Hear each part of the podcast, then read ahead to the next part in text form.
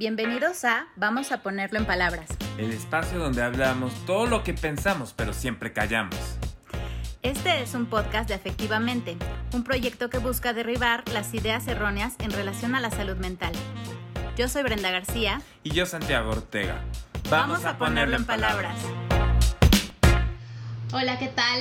Les doy la bienvenida a este primer episodio de Vamos a ponerlo en palabras con Santiago Ortega. ¿Qué tal, Brenda? ¿Cómo estás?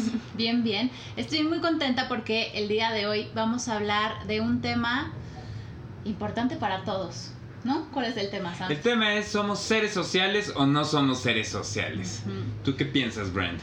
Pues mira, yo creo que esto de que somos seres sociales, eh, pues sí, es necesario, o sea, desde el principio de la vida estamos ahí, está como en nuestra naturaleza, si lo puedo llamar así.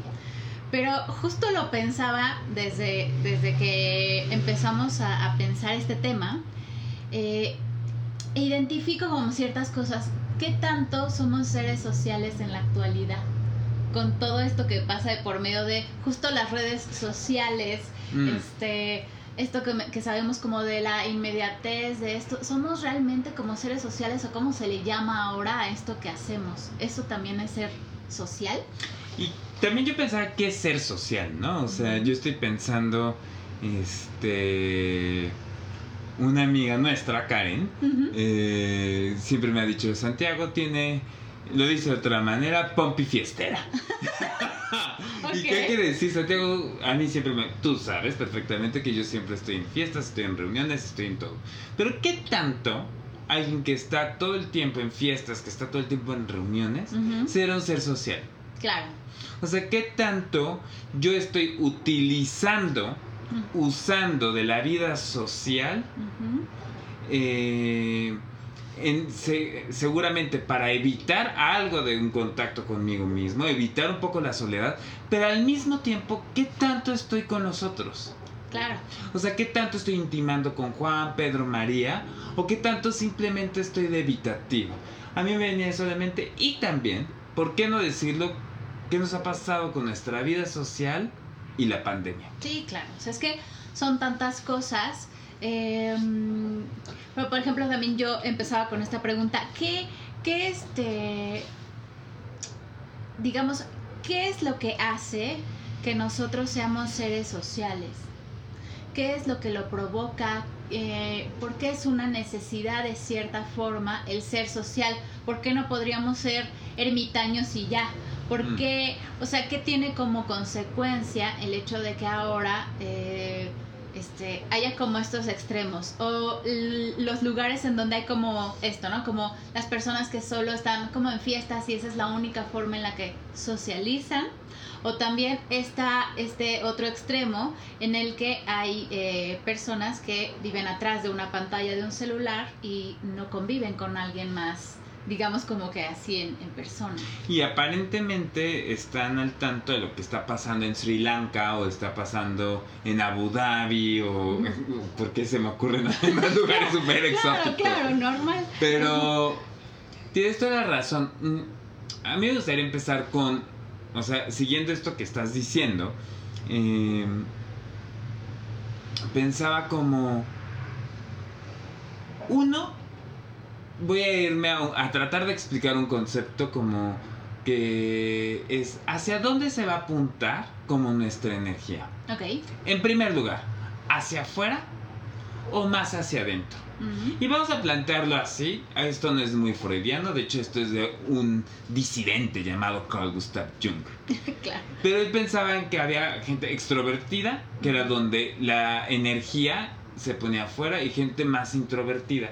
Este es algo que está además en literatura en todos lados, que al mismo tiempo cualquier persona puede entender estos dos conceptos. Y sí va a haber gente que va a estar más al pendiente de lo que pasa en interacciones sociales y va a haber gente que va a estar más al pendiente del mundo subjetivo, por decirlo de una manera. Entonces vamos a partir de ese hecho. Y desde el principio me gustaría que yo tengo el tema de la pandemia, pero lo tengo todo el tiempo con los pacientes, no solamente en pandemia. Porque sí es un reto que hay pacientes que les llega el fin de semana, están tristes, no están pasando bien, órale a la fiesta, órale a salir con cuates, órale a distraerse. Y con este tipo de pacientes es como, vente para acá, aquí al diván. ¿No te ha pasado así Sí. de decir, vamos a contactar? Sí. Y por otro lado, por ejemplo, con la pandemia, yo sí me preocupé por tres, cuatro pacientes que digo, ay, estos les encanta coquetear con la prima melancolía, Claro. con su tía ansiedad y que se empiezan a aislar. Que sí les tuve que decir, oye, salta a caminar media hora. Sí, Porque si no, uh, te metes en un huracán. Entonces yo quería partir como... Hay gente muy extrovertida y gente muy introvertida. Ujú. Y desde ahí, ¿cómo se va tejiendo nuestra parte sociable? No sé qué... Sí, em, porque además hay una situación en la que nosotros. Santa, tómatelo, no importa. es un electrolite. y no porque Santa haya salido anoche, sino porque ustedes no sé si lo sepan o no, pero Santa es un corredor Exacto. eh, empedernido. Entonces, seguramente ahorita vienes del. Vengo, fui a correr en la mañana, entonces luego necesito mi electrolite para... Claro, o sea, este, los que somos amigos de Santa, justo en las redes sociales nos enteramos todas las mañanas cuántos kilómetros corrió. Exacto, ahí fueron nueve. entonces- Entonces necesitas su electrolit. Pero bueno, este, aparte de esta pausa, este, que bueno, a ver, vamos a utilizar esta, esta, este, la entrada del, del electrolit y de tu, este, patrocina a Santiago, este, de, del electrolit, pero de, de cómo es que, em, que tú también a lo largo, por ejemplo, de tu historia este, de corredor, has tenido como, como contacto con muchas personas y ha sido una razón para ti para socializar con otro tipo Claro. de personas, ¿no? O sea, em, es que como lo pienso, es que la socialización, el hecho de que nosotros seamos o no sociables, también es una tal vez causa y consecuencia de algo que estamos haciendo con nosotros mismos. O sea, por ejemplo, no es justo no es lo mismo eh, ser una persona que trabaja en una oficina y que eh, conviva más con gente de la oficina que con sus propios amigos o con su propia familia, a por ejemplo alguien que, eh, que también invierta cierto tiempo en pasar tiempo de calidad con su familia, Claro. con sus amigos. O sea, es, es causa y consecuencia de cómo es que nosotros eh, nos percibimos a nosotros mismos ante los demás. Y cuánto, o sea, cuánto es que nosotros también eh, consideramos a los otros como, como una parte importante pues de, de nuestro estar en el mundo. O sea, Eso es una manera también, esto de causa-consecuencia. Yo lo estaba pensando también como el carácter y el uso. Siguiendo con esta parte que yo decía, como la gente que está más hacia la extroversión y la gente que está más hacia la introversión. Hay que, eso es por carácter. sí, O sea, yo sí tengo un carácter más extrovertido, pero tenemos mucha... Tú, tú yo coqueteas... mazo, yo mazo. Tú o sea, coqueteas con las dos, eso Sí. está padre. O sea, tú ahora sí que eres. Pero una cosa es el carácter, ¿no? O sea, por lo general lo que se me da.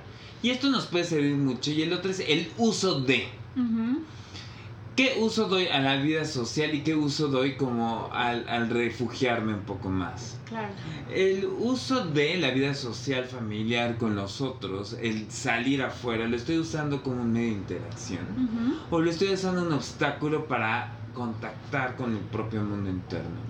O del otro lado, el mundo de quedarme en casa, cocinar, este, a cuidar gatitos, este, esos son ejemplos personales. Tengo gatos y Lo me encanta fácil. cocinar. Pero, o quedarme a ver net, este, Netflix, lo que sea.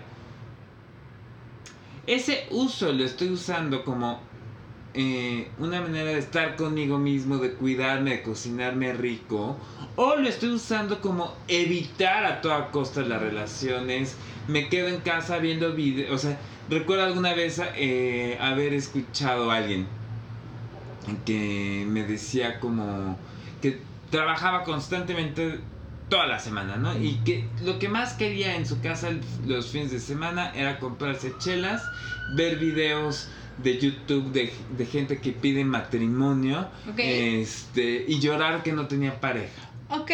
Y, y- y justamente eh, lo que hablábamos es, bueno, pues en casa, en- viendo YouTube, y, y, tomándote unas chelas solo o sola, difícilmente encontrarás a alguien para hacer pareja, ¿no? O sea, ¿qué tanto tengo un carácter más introvertido, pero qué uso le estoy dando al quedarme en casa, al aislarme un poco de los demás, o qué uso le estoy dando al mundo social.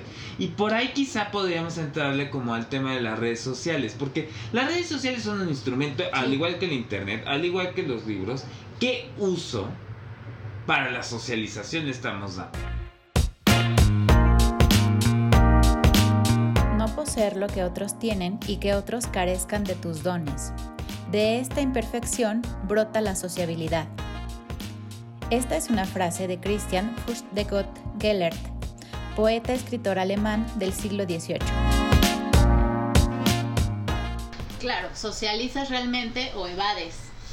Socializas, eh, conoces qué hay en otras partes del mundo o sabes realmente las actividades que le gustan a tus amigos o estás estoqueando, estás chismeando, estás viendo qué están haciendo los demás o te estás creando fantasías. Esto es bien interesante esto pasa mucho, no solo en la adolescencia, uno creía que nada más en la adolescencia, pero... No, claro que no. Sí. Tú estás viendo las historias y están las happy couples, todas las este, parejas felices que suben ahí en el cine. ¡Ay! Y tú estás ahí creándote unas historias de por qué yo no me merezco esto. Sí, claro, de pensando, bueno, yo con esta pareja que tengo, este, así no sabemos qué hacer y estos parece que tienen una vida de este de ensueño que tienen todos los planes del mundo y, y, bueno y, y, yo qué estoy haciendo y, esta eh, empieza como esta cosa de competencia como de sentir que de darle un sentido a lo que haces a partir de lo que ves cuando pues estás viendo algo que es una foto de un minuto pero no sabemos todo lo que pasa en el día pero, Sant, ¿por qué, ¿por qué será importante que nosotros tengamos una vida social, seamos introvertidos o no? O sea, esta interacción social o que tengamos como una vida social, eh, ¿de dónde sale como esa? ¿Por qué, ¿Por qué es tan importante? O sea... A ver, es buena pregunta porque son dos preguntas. ¿De dónde sale y por qué es tan importante? ¿De dónde sale? o sea, tiene que ver, o sea, yo sí creo que eh, eh, tiene que ver desde nuestra historia. Y más allá del contacto con nuestra madre, tiene que ver con que la madre te dice, mira, hay más gente que yo. Claro. ¿Ok? Está papá, están tus hermanos, están los niños, vete a jugar, este... No todo el centro del universo es mamá. De ahí nos podremos rascar un poco, pero más allá de eso, ¿por qué es importante la vida social? Porque el ser humano no puede estar totalmente refugiado en una sola cosa.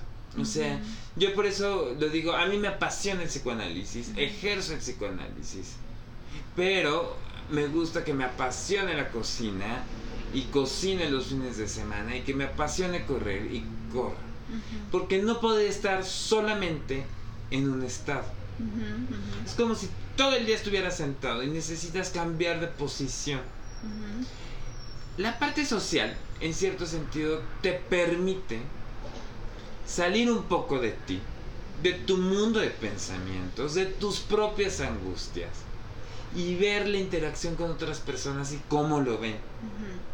O sea, digamos que sociabilizar o nuestra parte social nos permite salirnos de nuestra de nuestra tribu familiar, ¿no? O sea, de lo que está como tal escrito en las leyes de nuestra familia, ¿no? Como las reglas familiares y salir y expandir como nuestra pues eso, nuestra postura y ampliar nuestro panorama, porque, eh, digamos, aún con los bebés de pandemia y aún con esta situación que estamos viviendo, el hecho de que nosotros, por ejemplo, seamos parte de una familia, y estemos encerrados, por ejemplo, por a causa de una pandemia, eh, será muy importante que en algún momento, eh, justo en la adolescencia, se cuestionen todas esas reglas, todas esas leyes de este grupo familiar para que entonces ese, ese individuo que en ese momento será un adolescente pueda surgir con un propio paradigma personal,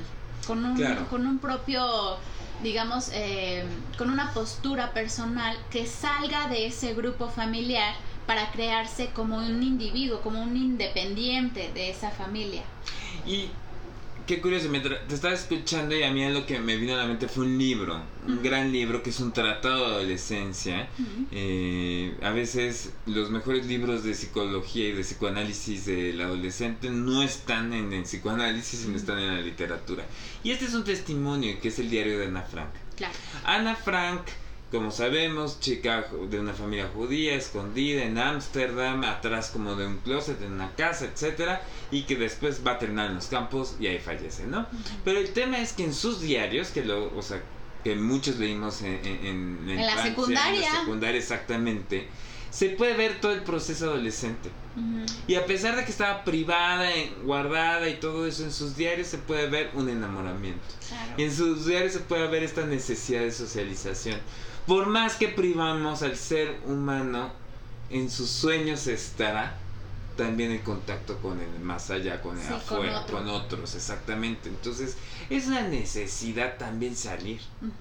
Si me explico, lo puedes ver con los bebés. Los bebés son una cosa increíble están ahí al pendiente de otros bebés. Claro, viendo, viendo, viendo, viendo, viendo a los otros. Viendo, viendo, viendo a los otros. Incluso, ahorita tú pusiste el ejemplo de la pareja. O sea, una cosa es hacer vida de pareja, que hemos hablado muchas veces de ese tema y nos apasiona. Pero por otro lado, también luego ves a las parejas que se van a tomar una copa de vacaciones, están en la playa y están al tanto que están haciendo otras parejas. Claro. Es una necesidad humana estar viendo qué está haciendo el otro. Y al mismo tiempo, repito, o sea, aquí para todos los que nos están escuchando, me gustaría decir una cosa es lo que, o sea, porque muchas veces nos vamos con la pantalla de lo que vemos en una foto, lo que vemos en las imágenes sociales y no vemos lo que hay atrás. O sea, yo, yo, yo por eso digo, el que estés viendo una persona en el cine con su pareja de la mano no quiere decir que sea un matrimonio feliz. Claro. Entonces, eh, son cosas que estamos viendo, pero repito, ¿qué es lo que hay atrás? Que impulsa esa motivación a socializar. Pero por otro lado, estás diciendo eso de salir al mundo exterior, que esa es una de las razones por las cuales necesitamos socializar, como salir del mundo familiar. Pero yo traigo mucho esta cosa de hace unos, este, ¿qué será? Dos años aproximadamente en mi vida, yo estaba en un momento como con mucha angustia, con mucha ansiedad y los fines de semana me aislaba mucho en casa y me buscaban los amigos y yo no quería salir y me buscaba tal, vamos a comer el sábado, yo prefiero quedarme en casa y la angustia empezó como un torbellino, torbellino, torbellino, torbellino y eh, era una cosa que yo sabía que el tema era salir. Claro. Y, y era una cosa que yo usaba como yo prefiero porque yo me autoengañaba, o sea, hacía como una este justificación de veo muchos pacientes y necesito mi tiempo solo. Claro. Pero era una manera de que yo quería quedarme con esos pensamientos angustiantes. Mm. ¿Y qué se está pasando ahorita mucho en pandemia, en muchas cosas? Que hay gente que está usando esto como para refugiarse en una ansiedad, ansiedad que es terrible. Claro y salir es bien difícil. Entonces también no solo es para salir del núcleo familiar, no solo es para salir como de estos ritos, tribus familiares, también es salir de ti. De ti, de tu angustia y de tu prima Meli. De, Meli es melancolía. melancolía. que todos tenemos esa, esa prima incómoda, este, pesada, densa. Con tu, su tía ansiedad. Con su tía ansiedad que que acompaña muchas cosas eh, que pondremos a nuestro favor y a nuestro contra, ¿no? Pero, pero, o sea, es que sí, es, es, ¿cómo es que uno puede evitar tanto el sociabilizar por no confrontarse con algo eh, que tendríamos que estar pensando, ¿no? O sea, y claro que hay momentos para aislarse, o sea, yo estoy a favor de, aislarse por momentos, o sea, de tomarte como tu espacio, tu tiempo, este, pero quedarte ahí, como quedarte en cualquier cosa, o sea, yo siempre eh, creo, bueno, llega como a un lugar, este, disfrútalo, pero no te estaciones, muévete, ¿no? O sea, si, si ahorita, por ejemplo, cuando mis amigos me hablan, ni siquiera pacientes, cuando mis amigos me hablan, por ejemplo, súper tristes, yo, pues sí, pues ahorita es momento de llorar ¿no? Ahorita es momento de estar triste, pues sí. Y ya terminará y dará lugar a otra cosa, ya te moverás de ahí. Pero, eh, ¿cómo es que nosotros podemos evitar justo el, socializar, el, el, decir, no, no, es que veo muchos pacientes, prefiero estar, este, descansar, no estoy muy cansado, no, no me llama la atención ese plan, cuando en realidad es que tal vez estamos... Eh, sí, justo como, como evadiendo algo que tendríamos que pensar y que, que, nos confronta mucho cuando vamos a una reunión y vemos a nuestros amigos felices o a otras personas o como tú dices en las vacaciones, a otras parejas súper felices, este, cuando, cuando, a ver, es que socializar también justo, ¿no? Crea como esta comparación. Totalmente. Y entonces, si tú eh, no estás tan seguro o no estás como en, en un momento como tan bien contigo o con las personas que te importan, cuando socializas y ves otros mundos, otras realidades, o sea, es pesado. Confronta mucho. Y además siempre vamos a encontrar, la mente es muy buena, a mí me gusta mucho hablar como del autoengaño. Y la mente es muy buena para encontrar pretextos y justificarse. Así como yo decía, Ay, es que paso muchas horas en el consultorio y necesito tomar mi tiempo. Suena una razón válida y, y, está padre. O sea, de vez en cuando es muy rico este quedarse en pijama viendo series y pedir una pizza. Va. No hay ningún problema. Es eh, ahora sí receta del psicoanalista. Pero el tema es que utilicemos, siempre, por eso digo, siempre va a haber un pretexto idóneo. Un pretexto idóneo va a ser como veo demasiados pacientes, es demasiado caro, nos estamos arriesgando a contagiarnos, porque yo sí creo que el COVID también tiene un disfraz de enmascarar o de justificar muchas veces eh, eh, eh, ciertas angustias. puede estar como... Podemos poner el pretexto y además ese pretexto es lógico, tienes razón y te ayuda a autoengañarte y justificarte por qué no socializar. Sí, es aceptable, entre comillas. Entonces, como tú dices, el otro confronta. El otro es una pareja. Yo en ese tiempo que yo te decía que yo me metí en todo esto, yo sabía que a mí, como saben, eh, correr me da mucha vida y yo tengo muchos amigos del grupo de corredores este, que he hecho en la corrida, ¿no? Entonces, pues dejé de correr un buen rato, no tenía el peso este que me gusta, este había muchas cosas alrededor. Había muchas cosas alrededor y yo salir y ponerme unos shorts a correr ya no me gustaba la imagen que tenía o ver esto era, era bien fuerte. Cuando me iba al trabajo y pasaba por donde suelo ir a correr y veía un corredor hasta llegó un momento en que no lo quería ver. Así ¿En serio? muy fuerte porque me confrontaba no estás corriendo. Y correr si yo empezaba a correr cada vez que corro me tomo una foto. Mis amigos corredores cuando vamos cuando vamos cuando vamos. Y eso era contactar con ellos. Claro. Y yo no podía. Así me explico entonces el otro es un espejo de algo. Sí, claro. Y me hace ver algo. Me hace ver mi relación de pareja. Me hace ver eh, eh, mi cuerpo. Me hace ver que no tengo tantos amigos. Me hace ver incluso temas este, que me pueden estar angustiando del día a día. La economía. Me puede estar angustiando, por ejemplo, que a los demás... Esto es muy común luego, por ejemplo, en ciertos círculos que otras personas tienen mejores puestos. Que quién sabe qué es eso de éxito. Sí, claro. O sea, a lo mejor ganarán muchos más ceros o lo que quieran, una posición. Claro, y pasan 14 horas en la oficina en un trabajo que no les gusta y están llegando a hacer una neurosis godinista. Un godinismo neurótico, como le queramos llamar. Y. O sea, estoy evitando eso porque según yo, tienen éxito, whatever that means. ¿Quiénes son los más empáticos? Según Franz de Waal, todos los mamíferos tienen la capacidad de sentir empatía. Pero son los humanos, los simios, los elefantes y los delfines quienes tienen la inteligencia suficiente para adaptar su comportamiento a la situación. ¿Tú qué tan empático te consideras? Sí me voy a, me voy a meter en un, en un concepto, tal vez como para cerrar un poco el tema. Esto de la envidia, ¿no? Nuestra, este, nuestra querida Melanie Klein, ¿no? Que hablaba... Una psicoanalista vienesa, pero que radicó en Inglaterra y es como una gran figura en el psicoanálisis inglés. Infantil. Infantil, exactamente. ¿No? Y entonces ella eh, habla de esta cosa, hay, hay algo que se llama envidia y no es esto que, que, que por lo general nosotros hablamos de, es envidia de la buena. Exacto, no. No, no, la envidia es siempre... Eh, voltear a ver lo que tiene el otro. Esta cosa, este es un concepto que esto que se ve desde la infancia es eso que tiene el otro, lo quiero destruir. ¿No? Como el niñito, o sea, está un niñito jugando ahí con sus juguetes y el niñito le da coraje y tira. Sí, la ¿no? torre, Sí, que, la hace torre el otro. que hace el otro, este, aplasta el muñequito de plastilina del otro. Eso que tiene el otro y que me encanta, ¿no? Porque aparte es- me encanta. Ah, ya viste a fulanita, tiene pareja, seguro le ponen el cuerno. Sí, no, sí, no. No, no, no, no. Esa felicidad, este, no le va a durar mucho porque ella es así asado. Acuérdate que nunca lo hace bien. Ay, ya viste, o quién sabe qué, Juanito hizo el doctorado, seguro hizo trampa.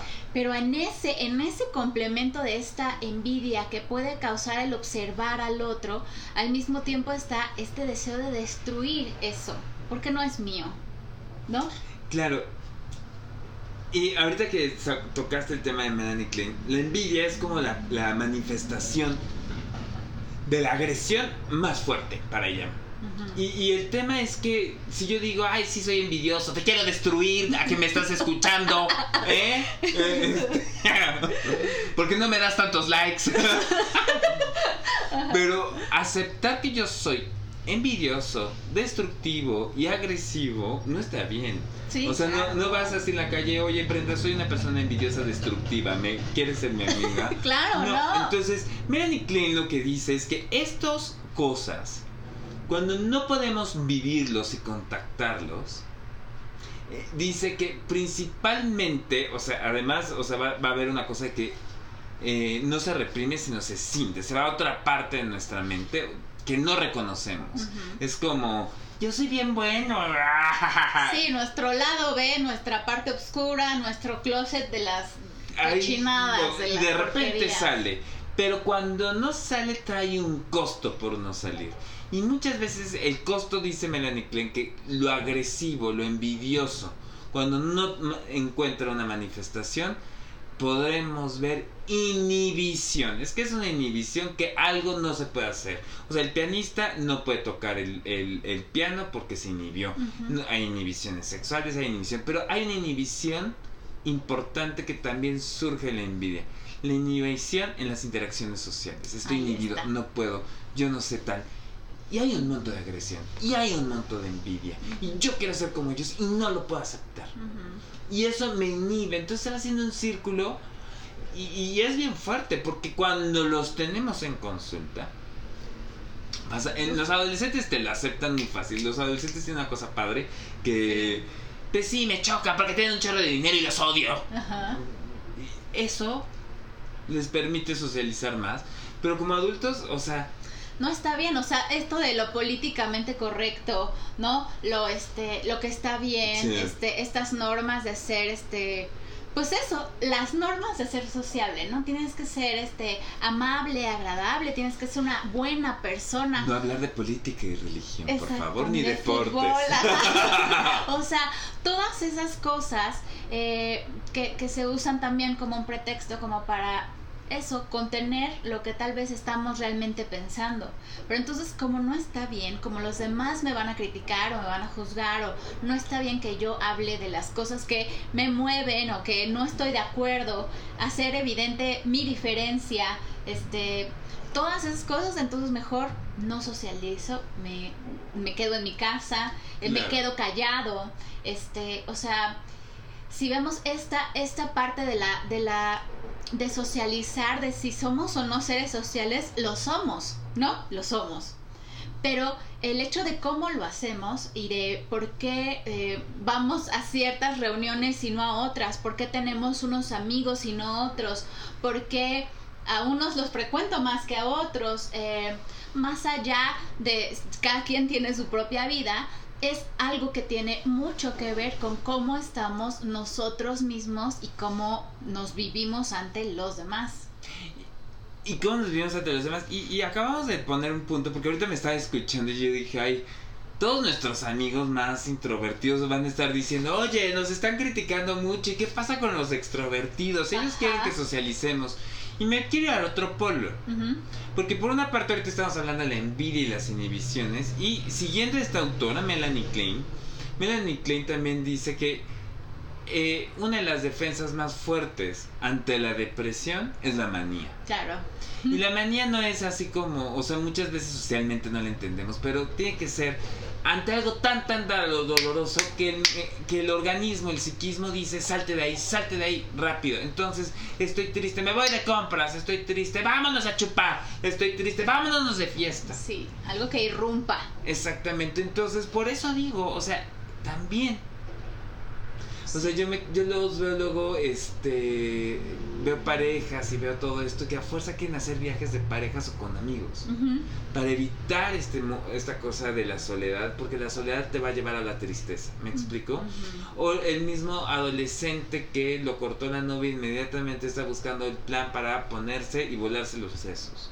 Bueno, el adolescente, el adulto y... Sí, sea, claro, no, no, es, no es propio de la adolescencia. Sí. Pero ¿cómo la manía que a veces se exterioriza en procesos de so- supuesta socialización es una manera para huirle a la depresión? Ahora sí, todos los introvertidos que nos están escuchando, ustedes sí quizá Le- pueden lidiar más con esa, con prima Meli.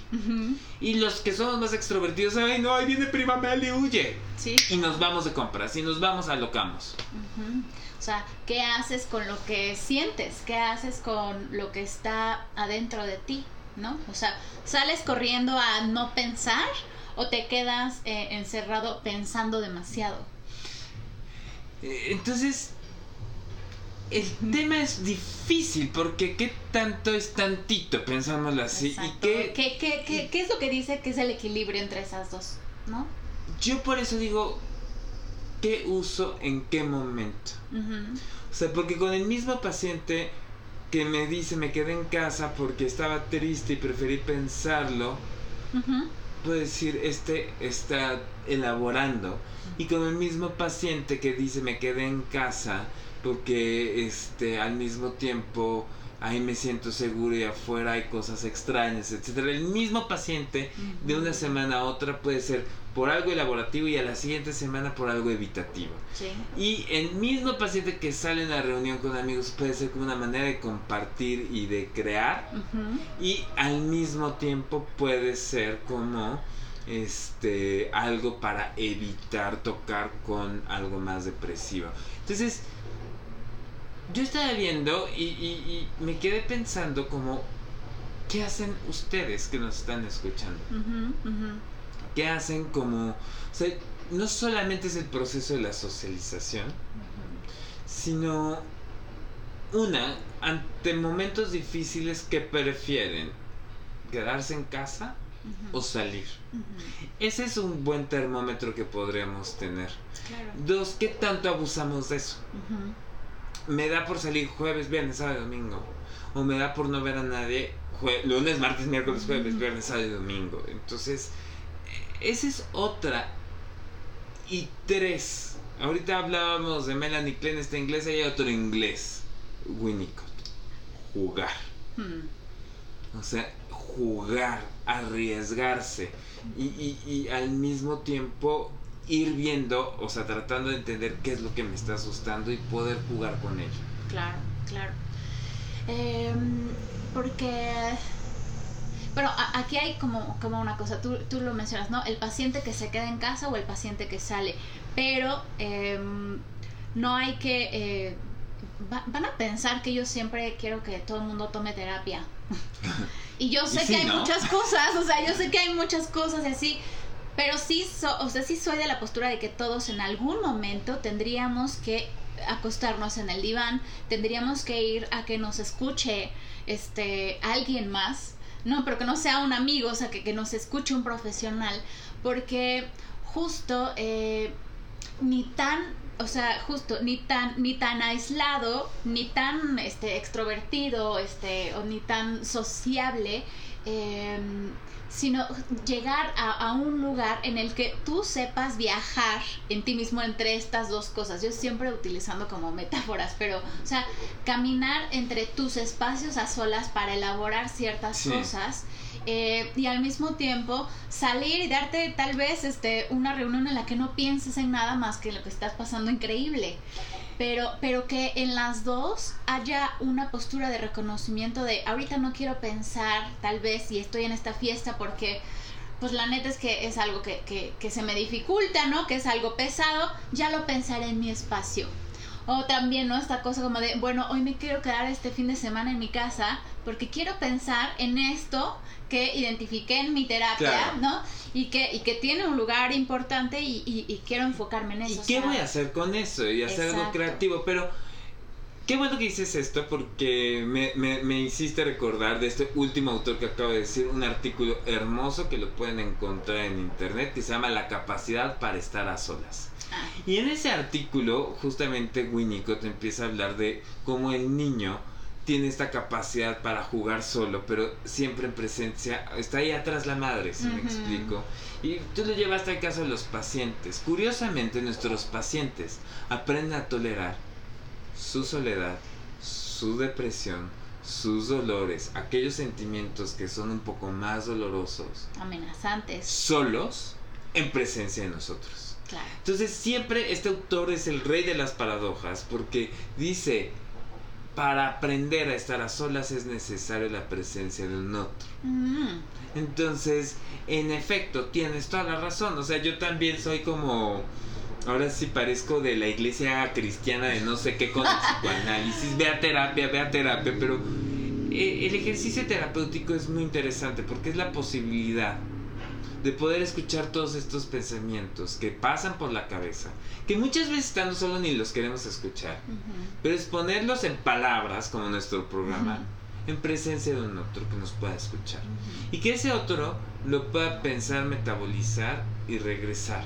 Claro. Entonces hay un proceso de construcción y de transformar, no solo aquello que me angustia o que me quiere llevar a la fiesta todo el tiempo, sino dar una solución creativa. Entonces, eh, esto creo que se aprende tanto en terapia, mucho. Sí. Aguantar la soledad, pero aguantar la soledad con otro. Uh -huh. Y aguantar la tristeza con otro. Y al mismo tiempo es muy curioso porque eh, yo le he visto con pacientes que se atreven a enojarse conmigo o que me de repente están enojados y me la trata, tratata. O que de repente se atreven a decir, gente que nunca puede decir te quiero, te estimo y lo dicen en la terapia. Afuera lo replican. Sí, claro.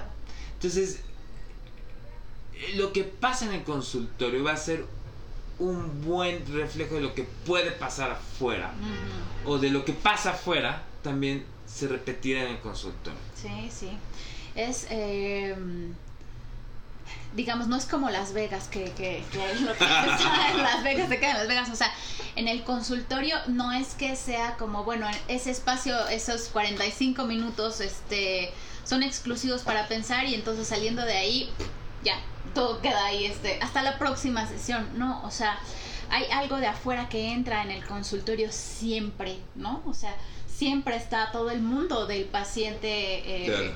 ahí en el consultorio y al mismo tiempo eh, eso que pasa en el consultorio con los pacientes escuchándose también ellos mismos, ¿no? O sea, yo nunca voy a, este, a olvidar eh, las palabras de algún paciente que en algún momento me dijo, todo esto yo ya lo sabía, yo ya me lo había dicho, ya estaba en, o sea, ya estaba en mi cabeza y de hecho me lo decía todo el tiempo, pero decirlo aquí, escucharme diciendo este tipo de cosas, me hace pensar en si me caigo bien o no. Claro. En si está, o sea, si está bien o no que yo piense todas esas cosas. Llevaba años o tal vez toda su vida pensando eso, pero no fue hasta que en un espacio terapéutico se escuchó nombrando lo que pensaba. Claro. Y en ese sentido ahorita me hiciste recordar como por ejemplo, hay gente que tiene ciertas inhibiciones sociales y que muchas veces ha sido a raíz de cosas traumáticas, o sea, uh -huh. y eventos reales que no los inventaron, que no fueron culpables y cosas así. Sí. Experiencias de mucha humillación escolar, experiencias de padres eh, como Violentos. muy violentos o muy castigadores este, en cuanto a las interacciones sociales o eh, muertes abruptas de los padres también que hacen que la familia por temores empiecen a aislar, aislar, aislar. Sí. Son traumas, vivencias reales. Y es impactante porque muchas veces el paciente cuando lo tenemos cara a cara en el diván y te empieza a recontar, eh, estos autores empiezan a decir, no solo recuentan, reviven el trauma al momento de contárnoslo. Y en algunos momentos eh, yo hago esta intervención muchas veces. Eh, ahora que me estás diciendo esto, que estás reviviendo esto, no lo estás reviviendo solo. Ujú. Ya estoy ahí. Claro. Y eso hace un cambio muy fuerte. Sí. Volver a contar aquello tan doloroso, esas experiencias de bullying, de traumas, de un accidente, de qué sé yo, pero ya no estuviste solo. En lo Yo que vo- duele. En lo que ya hubo alguien que te vio. Claro. Y no solamente vio lo que pasó, sino te vio a ti. Porque muchas veces no es tanto lo que pasó afuera, sino como tú lo viviste y que tú te quedaste callado y que no se lo pudiste expresar a alguien o cuando lo expresaste se te humilló. Claro. Y se te va a validar en ese momento y eso cambia la historia. A ver, no, no cambia la historia, o sea, lo que pasó ya pasó y no Sí, lo podemos pero cambiar, cambia pero tu postura en esa historia, ¿no? Y- O y sea, tu- tu vivir. tu vivir y cómo te posicionas frente a la vida, frente a los demás. Y, y esto yo lo pienso también por dejar un poco estos papeles de, de a mí me pasa todo esto. Ujú.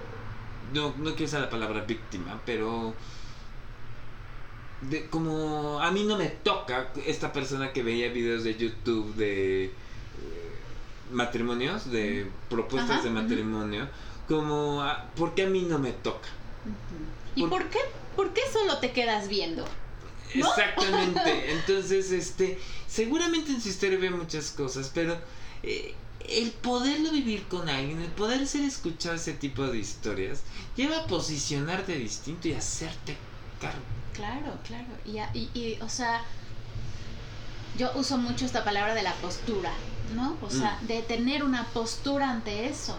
O sea, uno puede, de cierta forma, yo a veces eh, me he visto a mí misma y he visto también a mis pacientes estar flotando en relación a algo, ¿no? Y nada más así como de, es que esto me pasa, es que esto, este, sucedió, este, es que yo no sé qué hacer con eso, es que no sé qué, bueno, ¿y, y cuál es tu postura ante eso?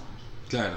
¿Qué, qué, ¿Cuál es tu postura ante lo que pasó? No lo que dijo tu mamá que pasó, no lo que este, te dijeron los maestros que pasó, no lo que hasta en ese momento lo que dice tu diario que pasó.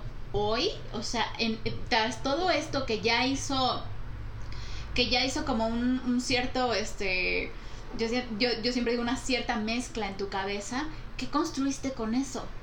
O sea, hoy, ¿cuál es tu postura en relación a eso? ¿Sigues pensando que esto estaba bien que pasara, que no había de otra? Claro.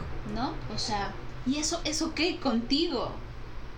Y ahorita con esto de la postura, o sea, de hecho, eh, y de hacerse cargo y de toda esta parte de que alguien nos escuche y, y regresando un poco como frente al tema de la socialización, hay un tema que ahí sigue pendiente que es como de las redes sociales. Sí. ¿Qué postura tengo frente Ujú. a las redes? ¿Qué muestro y qué no muestro? Sí, claro. Y si muestro, ¿por qué lo voy a mostrar? ¿Sí me Claro. explico? O sea, a fin de cuentas, una de las cosas que nos va a dar un proceso analítico, que nos da un proceso de terapia, es cuestionarnos un poco. Eh, y no importa tanto regarla. ujú. O sea, créanme, los pacientes la regan y los analistas la regamos más. Yo te puedo decir que muchas veces cuando hacemos el recuento de los daños de cada sesión encontramos esto no lo debía haber dicho, esto aquí debía haber intervenido, etcétera. El problema no es regarla. El problema es darse cuenta de lo que pasó Claro. y, y volverlo a pensar y volverlo a pensar. Entonces, creo que Brent ya nos estamos acercando como buenos analistas de 45 minutos momento. al momento, de terminar. Pero yo, eh, ahora sí, quisiera decir como que hay muchos temas en la mesa. Sí. No solamente es el tema de la socialización. ¿Qué hacemos ante los afectos dolorosos? ¿Qué pasa con lo traumático callado, que fue algo que salió como en asociaciones que tuvimos? Ujú. ¿Cómo algunas cosas que nos pasan allá afuera en, el eh, en la vida se repiten aquí en el consultorio? Y salieron muchos temas, pero lo que más nos importa eres tú. ¿Y qué es lo que tú quieres escuchar? Ujú. ¿De qué quieres que platiquemos? ¿Y de qué quieres que tengamos aquí? en- vamos a ponerlo en palabras. Por favor, escríbenos. Eh, por favor, no, háznoslo saber. Y, y de eso estaremos platicando con mucho gusto, ¿no? Sí, porque digamos, ahorita tú ya eh, eh, eh, nombraste algunos, pero este, créanme, tenemos muchos temas para muchos y muchos y muchos este, episodios, pero queremos saber de cuáles quieren saber primero. Este, nosotros estamos bien al pendientes de, de sus dudas, de sus comentarios. Les recuerdo que este podcast es parte del proyecto de Efectivamente, entonces pueden entrar también y estar al pendiente en todas las redes de cuál va a ser el siguiente tema. Eh, estamos viéndonos por acá y pues es un placer, Sant. Como siempre. Y no olviden de escucharnos nuevamente en. Vamos a ponernos en. pa- vamos, Vamos a ponerlo en palabras. Yo soy Sant Ortega, Santiago Ortega. Me pueden decir Sant. Yo soy Brenda García, Sant me dice Bren. Brand. Nos Nos vemos hasta la próxima. Chao. Chao.